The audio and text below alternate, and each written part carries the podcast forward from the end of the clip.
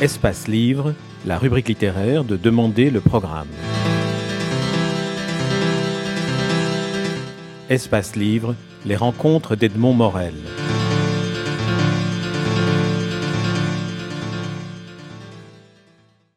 Dominique Lapierre, avec, euh, avec ce dernier livre paru, Un arc-en-ciel dans la nuit, récit aux éditions Robert Laffont, vous explorez l'histoire d'un pays qui est né au milieu du XVIIe siècle pour lutter contre le scorbut qui frappait les équipages des vaisseaux de la Compagnie des Indes orientales d'Amsterdam. C'est le premier chapitre de l'histoire d'un pays qui incarnera pendant une grande part du XXe siècle une des plus hideuses et des plus longues dictatures racistes, l'Afrique du Sud. Votre livre est, comme les précédents, un bonheur de lecture. Je ne sais si nous percerons au cours de cet entretien le secret, c'est-à-dire comment vous parvenez à nous faire revivre comme si nous étions à côté d'eux les personnages qui font l'histoire. Comment vous est venue l'idée de consacrer un livre à l'Afrique du Sud? Je crois que c'est une rencontre avec un personnage extraordinaire de cette Afrique du Sud qui m'a donné envie d'écrire sur ce magique pays. Cette femme était l'épouse d'un grand avocat du Cap. Elle avait une superbe maison dans cette ville magique qu'est le Cap. Et en plein milieu de la nuit de l'apartheid, cette blanche est entrée un jour dans un bidonville noir elle a été tellement horrifiée parce qu'elle a vu que quand elle est rentrée chez elle ce soir-là, elle a dit à son mari, je veux quitter ce pays, parce que ces Noirs qui m'ont accueilli dans ce bidonville étaient pétrifiés par la peur. Jamais une blanche n'avait osé entrer dans leur quartier. Et un pays qui peut imposer cette peur est un pays épouvantable. Michael partons d'ici. Et puis finalement, elle n'est jamais partie et elle s'est consacrée entièrement à soulager les souffrances des Noirs. J'ai trouvé son itinéraire tellement beau que je me suis dit que j'allais peut-être un jour écrire quelque chose. Elle s'appelle Hélène Lieberman. C'est une mère Teresa sud-africaine, sauf que elle, elle a fait tout ce qu'elle a fait au péril de sa vie. Et puis, de fil en aiguille, je me suis intéressé à l'histoire de ce pays. Quand j'ai vu cette grande statue au Cap de Jan van Riebeck, ce Hollandais avec ses moustaches, son grand chapeau, sa collerette autour du cou, je me suis demandé ce qu'il faisait là. J'ai découvert qu'il avait un jour, à la tête d'une armée de planteurs de salades, débarqué en Afrique du Sud, avec pour seule mission de fournir des vitamines par ces salades aux équipages des bateaux de la compagnie néerlandaise d'Amsterdam qui faisaient la course des épices, mais qui étaient décimées par le scorbut. L'idée au départ n'était pas de coloniser un pays, c'était de créer un grand potager de fruits et de légumes pour euh, réalimenter les, cales des navires dont les, dont les équipages étaient décimés par le scorbut à l'époque. Mais toutes les prémices, tous les prémices de l'apartheid sont déjà là pourtant. Tout d'abord, ces Hollandais viennent avec une foi aveugle dans leur supériorité plus inspirée par la religion que par la race. Les affrontements avec les populations noires commencent dès le départ et euh, il y a une série de, projets complètement fous qui naissent, notamment le projet de créer, de creuser un canal qui séparait la péninsule du Cap du reste du continent et aussi une double haie d'amandiers qui parfume encore et qui était finalement le premier acte de, de, l'apartheid. Alors, euh, passons, euh, vous, vous, nous racontez toute l'histoire euh, des conflits entre les Hollandais et les Anglais, les Afrikaners, les bourses qui s'installent. Venons-en au, XXe siècle parce que c'est vraiment là le, le, nœud humaniste, je dirais, de votre livre, qui est un, qui est un magnifique, euh, euh, une magnifique plaidoirie pour les droits de l'homme et notamment pour ceux qui se sont battus, comme cette femme et comme Nelson Mandela et d'autres qui se sont battus pour sauver la démocratie, enfin pour créer, instaurer la démocratie dans ce pays. Alors au XXe siècle, l'idéologie nazie inspire au départ la création d'un parti qui s'appelle le Parti national purifié. Racontez-nous un peu cet épisode.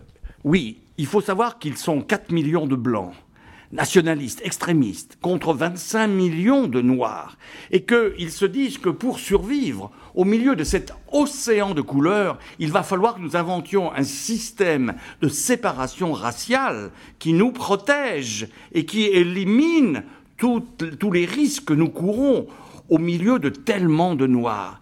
Et j'ai découvert au cours de l'enquête que j'ai menée pour écrire Un arc-en-ciel dans la nuit que dans les années 35, un groupe de jeunes étudiants sud-africains avait été invité en Allemagne nazie pour euh, parfaire leurs études dans quelques-unes des plus grandes universités allemandes.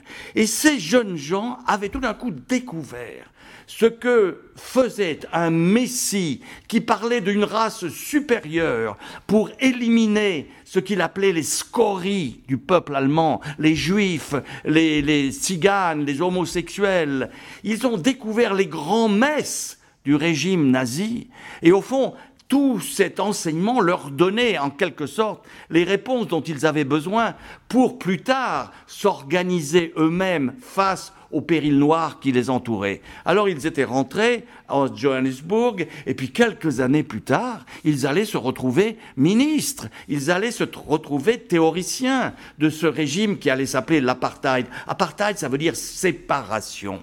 Et donc, euh, j'ai reconstitué toute cette aventure euh, en détail avec beaucoup de minutie. Ce, Hendrik Vervoorde, qui avait une petite amie allemande quand il était à Berlin, et celle-ci, un jour, en 1936, lui dit, je t'invite à assister à l'ouverture des Jeux olympiques et euh, le couple se trouve tout d'un coup assis en face de la tribune où est installé Hitler avec tous ses maréchaux autour de lui. Ils assistent à la première manifestation de ces Jeux olympiques, qui est toujours la course du 100 mètres. Et ce jour-là, la course du 100 mètres est gagnée par un grand Américain qui mesure 1m96, qui s'appelle José Owens Hitler, normalement, devrait quitter sa tribune pour descendre, serrer la main de ce vainqueur. Or, Hitler s'enfuit de cette tribune avec tout son aéropage de généraux, car Jesse Owens est noir.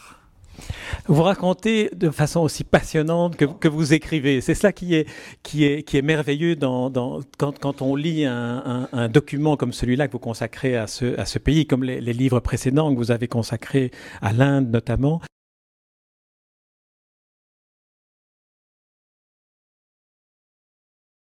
Mais revenons à l'Afrique du Sud. Il est effrayant avec le recul de constater que cette idéologie a présidé aux destinées d'un État jusqu'en 1994. Ça donne le vertige. C'était hier. et, qui le sait? Moi, je me souviens que ma mère, quand j'étais gosse, un jour me dit Oh, j'ai voulu t'acheter des pêches au marché et je ne les ai pas achetées parce que j'ai vu pêche de l'Afrique du Sud. Et c'est comme ça que j'ai été en premier en contact avec ce qui était à l'époque le boycott pour certains produits de certains pays contre ce régime raciste. Mais quel bonheur de trouver aussi dans cette histoire épouvantable d'autres héros. Imaginons ce docteur Barnard, qui était un Africain du Sud, un blanc, né dans un tout petit village assez pauvre, qui avait, je crois, été pieds nus à l'école jusqu'à l'âge de 12 ans mais cet homme qui, se vantait de pouvoir enfoncer ses racines aussi profondément que ses petits camarades noirs dans cette terre d'Afrique, cet homme un jour va transplanter le cœur d'un noir dans une poitrine blanche. Quel défi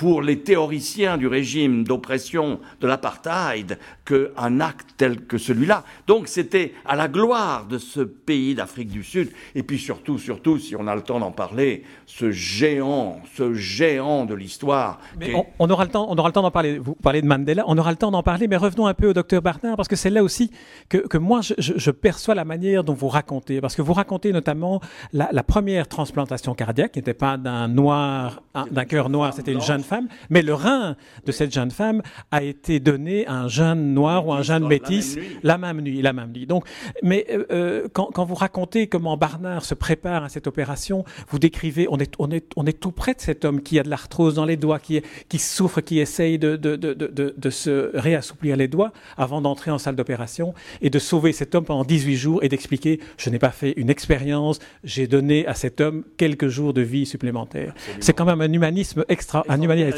quand il rentre dans la chambre où cette jeune femme qui a été accidentée quelques heures plus tôt et qui est en, en état de survie cardiaque et qu'il va la voir pour savoir s'il est possible de transplanter son cœur dans la poitrine d'un épicier juif. Elle, elle est anglicane. Lui est juif.